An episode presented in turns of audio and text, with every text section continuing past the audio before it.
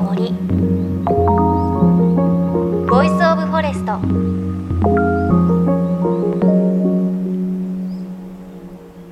おはようございます。高橋万里恵です。3月16日夜遅くに福島県沖で発生した最大震度6強の地震。本当に11年前を思い出すような大きな揺れとなりました。皆さん怪我などされてないでしょうか？大丈夫でしょうか？あの私もよく訪れる宮城県の女川町ではあの町を挙げて20日に大きなイベントお祭りが予定されていたんですがやはりしばらく余震の心配があるということと鉄道や道路にも被害が発生したため中止となってしまいました。本当に地元の方もね県外の方もすごくく楽しみにしている方が多かったイベントだと思うのであの地元の方もね悔しいということをおっしゃっていました。あの震災から本当に11年が経ってまだまだここから頑張るぞ頑張ってっていうそんな時にあの揺れを感じてね11年前のことを思い出したりしていないかと本当にあのもちろん被害の状況もそうですけど心の方もなんかこう不安になっていらっしゃらないかなってすごくあの心配をしています。今回の揺れ関東地方もまあ私のところは震度4ぐらいでしたけれどやはりいかに備えることが大事なのかっていうことを改めて感じました。もう本当ありきたりかもしれないですがもう家のどこに懐中電灯があるのかですとかお風呂の水は溜めておくようにしておくとか万が一の時に家族とどうやって連絡を取るのかといったそういった基本的なことを今一度ぜひ確認していただきたいなっていうふうに思います。そういったことを今するのかそれともしないのかということがこの先ねもしものことがあった時にすごく大きな差になってくると思いますしちょっと自分の心にあのもしも災害があった時に余裕が生まれるかなと思うので私もそうですが一緒に今一度確認できればというふうに思います。さあ JFN38 局を結んでお送りします。命の森 Voice of Forest。今週は宮城県仙台市のお隣名取市からのリポートをお届けします。この番組でも何度かお伝えしている私の大好きなセリ鍋そのセリの生産量日本一の産地が名取市という場所なんですが今日はそのセリを根っこごと食べるセリ鍋を広めた仕掛け人のお一人名取のセリ農家三浦隆弘さんのインタビューをお届けします。コンコンと水が湧き出すセリの水田でお話伺いました。JFN38 局をネットしてお送りします。命の森 Voice of Forest。今日も最後までお付き合いください。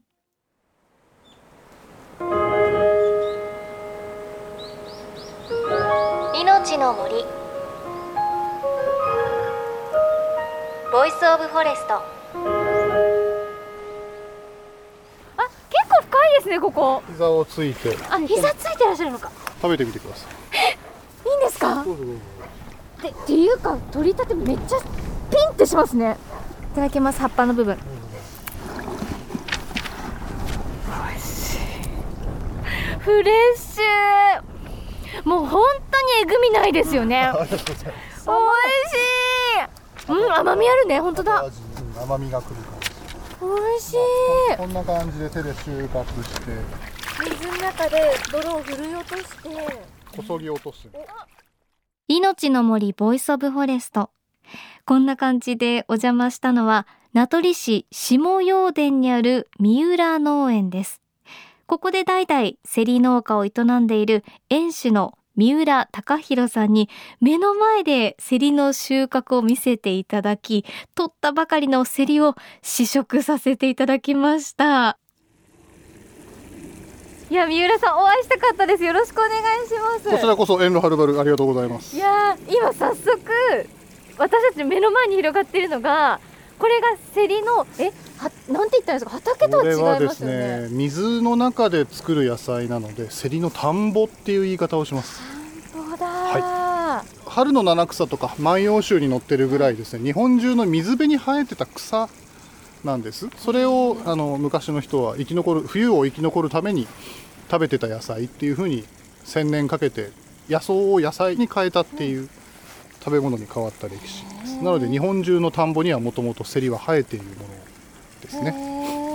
今音聞こえますかね？皆さん。ジャブジャブジャブジャブってこう下からあの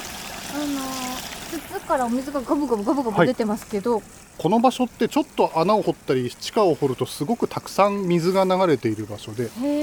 だからこそこういう水をたくさん使うセリみたいな野菜が栽培に適した場所なんですね。ここだと地下90メートルぐらい井戸を掘るってそこから組み上げてるんですけど一年中温度が15度ぐらいで一定なので、はい、冬の時期だと外気温がマイナスでもあったかい湯気がもくもく出るみたいな田んぼになります。ね本当に水の恵みでこのセリっていう野菜は出来上がっています。今多分私三浦さんとかに作業中にお邪魔しちゃったのかなと思って、はい、作業着着てらっしゃるじゃないですか、はい、なんていうんですか？あのつなぎ、まあ、胴長とかウェダーって言いますけど、はい、あの渓流釣りするような人たちが、はいはい。はい、中に体の中に水が入らないような、そういうなでっかい長靴みたいなのを履いてますかじゃあそれでこの田んぼの中に入って作業されるんですね、はい、膝をついて泥まみれになって手で全部収穫をして、はい。そもセリ鍋はめちゃめちゃ人気じゃないですか。仙台とかでもお店たくさんありますし、はい、セリ鍋っていう文化みたいなのは震災前からあったんですか？震災前の2003年4年ぐらいからあのスローフードとか野菜ソムリエの方々と一緒に仙台のちっちゃいお店から始まったものですね。なので家庭からっていうよりはあの仙台の飲食店から始まった取り組みです。稲穂っていうちっちゃいお店なんですけど私はずっと稲穂さんに育てていただいた農家で、はい、セリ鍋の言い出しっぺの一人として、ね、じゃあ仕掛け人みたいな感じですね、三浦さんが。はい、それで、えー、震災によって仙台にいろんな支援の方がいらっしゃるようになってそこで地元のものにより光が当たるようになってですね。そこでセリ鍋を仙台で食べるっていう応援の取り組みが広がったっていうのが大事なところかなと思います。あとは仙台って地元のものってあんまりなくてですね。あの海外から来た牛の舌とかですね。それが名物になるっていう町でもあったので、地元の美味しい野菜地元の旬の野菜を応援することでここの町に来る人もこの町に住んでる人もこの町はいい町だっていうのを確認し合う作業みたいです、あと秋田のきりたんぽとかだまこ鍋とか名物になってましたけど出荷する量は宮城県がずっと日本一だったんですね。ってことは名取で美味しいセリ作っても食べる方は秋田のきりたんぽ美味しいねって食べてたわけです。そこでもやもやするものもあってですねやっぱり地元のものを地元で食べてほしいなと思ったのも取り組みの最初のきっかけにはなりましたね、はい、あとはそもそもせり鍋以前はせりの根っこ食べる文化は仙台はありませんでした。取り組みの最初は、うん、あの草の根っこ食わして金取んのか三浦君って随分怒られましたんで食べてみると根っこの付け根部分が実際美味しくてですねほろ苦い甘後引く甘さみたいなあれをぜひ体感してほしいしあのペアリングとかあるいはテロワールとか言いますけど地元のお酒ととか地元の魚と肉ととかそういう食文化として楽しんでもらえるようになったらこの町はもっと美味しいものがたくさんある豊かな町になれるんじゃないかなと思ったんです。名取の競り農家三浦さんや仙台の飲食店など草の根的な取り組みとして始まったのが仙台名物せり鍋だったということなんです。ちなみにこの三浦農園のある名取市というのは古墳などがある古くから人が暮らしていた地域です。そこで生まれ育った三浦さん。こんな思いでせり作りをしていると言います。私は家というと7代目ですけどこの場所自体がもう400年前ぐらいからずっと競りを作っている村なんですよ。古文書にもあの殿様来た時にここで競りをおもてなししたとかあとは京都のなんか奥下さんにここの庄屋のおじさんが競りを送って喜ばれたとかそういう古文書が残ってるぐらいでこういう水がいいいい水がたくさんあるようなところで競りをたくさん作ってそれでここは歴史的に暮らしてこれてた村なんですね、そういうルーツも大事にしたかったっていうのもあります。在来作物とか伝統野菜の大事なことってやっぱり先祖とか地域のおじいちゃんおばあちゃんから受け継いだバトンをいかに未来につなぐかだと思うんですよ。だからこそ受け渡したバトンをなるべくいい状態で次の世代につなげたいっていうのが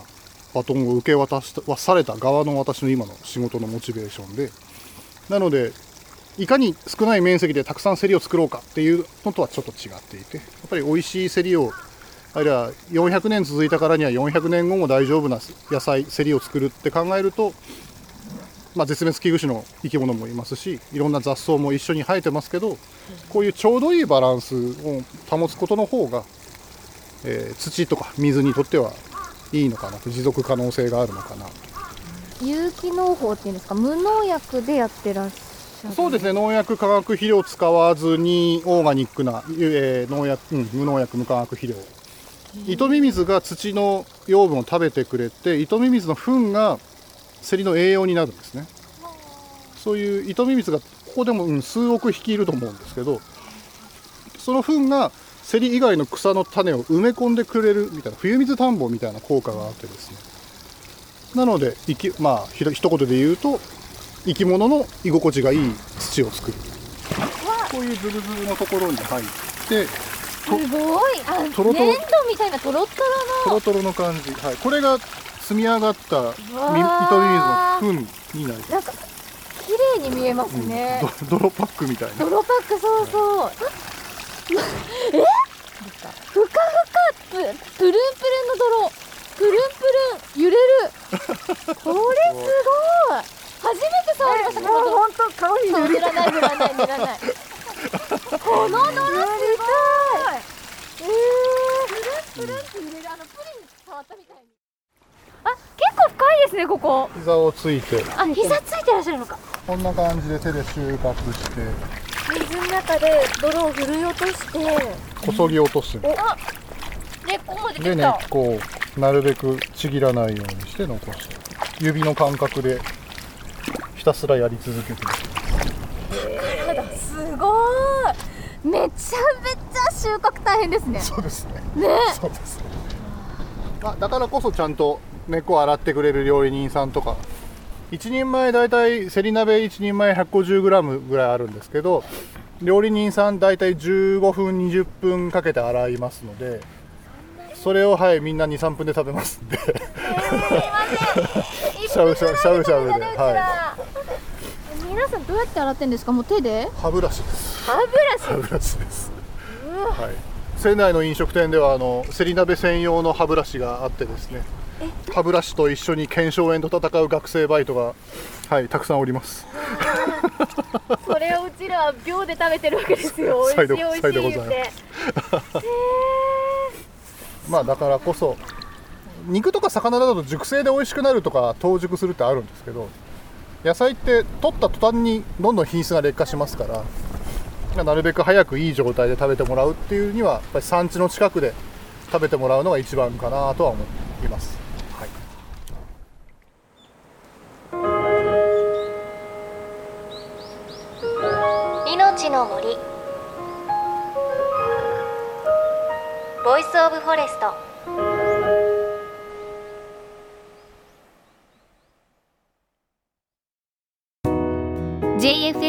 38局では東日本大震災で被災した沿岸部や全国の震災による津波被害が予測される地域に津波から命を守る森の防潮堤を作る鎮守の森のプロジェクトを支援する募金を受け付けています。この命を守る森づくりに取り組んでいる AIG 損保は中小企業のリスクにフォーカスした損害保険のラインナップビジネスガードを法人会納税協会会員の皆様に提供しています。AIG 損保ではビジネスガード新規契約1件につき1本のどんぐりの苗木を植樹する命を守る森づくりを通じ被災地の復興全国の防災減災に取り組んでいます。命の森 Voice of Forest。宮城県名取市のセリ農家三浦貴弘さんのお仕事の現場からのリポートをお届けしましたねすごくこう三浦さんが作っているセリはもう愛情がたっぷりこもってるんですよねあのセリ鍋って根っこがねすっごく美味しいんですけれどセリを収穫するときにその土が柔らかくないと根っこも途中で切れちゃうそうです。なのですごく土って大事になってくるんですけれど、私もあの仙台で朝三浦さんのとこで採れたセリを夜いただいたんですがまあ美味しかったです。まず根っこがすごく太くて長いですし、あの、おっしゃってましたけど、だいたいね、15分から20分ぐらいかけて、歯ブラシで綺麗に泥を落としてくださると、本当にね、根っこがね、綺麗で、でも確かに私たち2、3分で、2、3分は言い過ぎか、もうちょっと長いけど、あっという間に平らげてしまいました。で、何よりも、すごく香りも味も濃いのと、フレッシュなんですよね。あの、よくあの、都会のスーパーでもセリ私買いますけれど、比べちゃいけないですけれど、本当にフレッシュで、もう、シャキンって背が伸びてる感じ。もう今、出てきましたよみたいなセリが出てきて、それを鍋でいただくんですけれど、やっぱり、このセリの味このセリの香り楽しんでいただきたいなと思うと、三浦さんもおっしゃってましたが、仙台に来て地元で食べていただくのが一番かなというふうに思います。もうセリ食べに行くために東北にあの旅行を私は計画したいって思うぐらい、それぐらいの存在です。で、この続きですが来週お届けしていきます。また番組ではあなたの身近な森についてメッセージお待ちしています。メッセージは番組ウェブサイトからお寄せください。命の森 Voice of Forest。お相手は高橋万里恵でした。この番組は AIG 損保の協力でお送りしました。命の森の森ボイスオブフォレスト。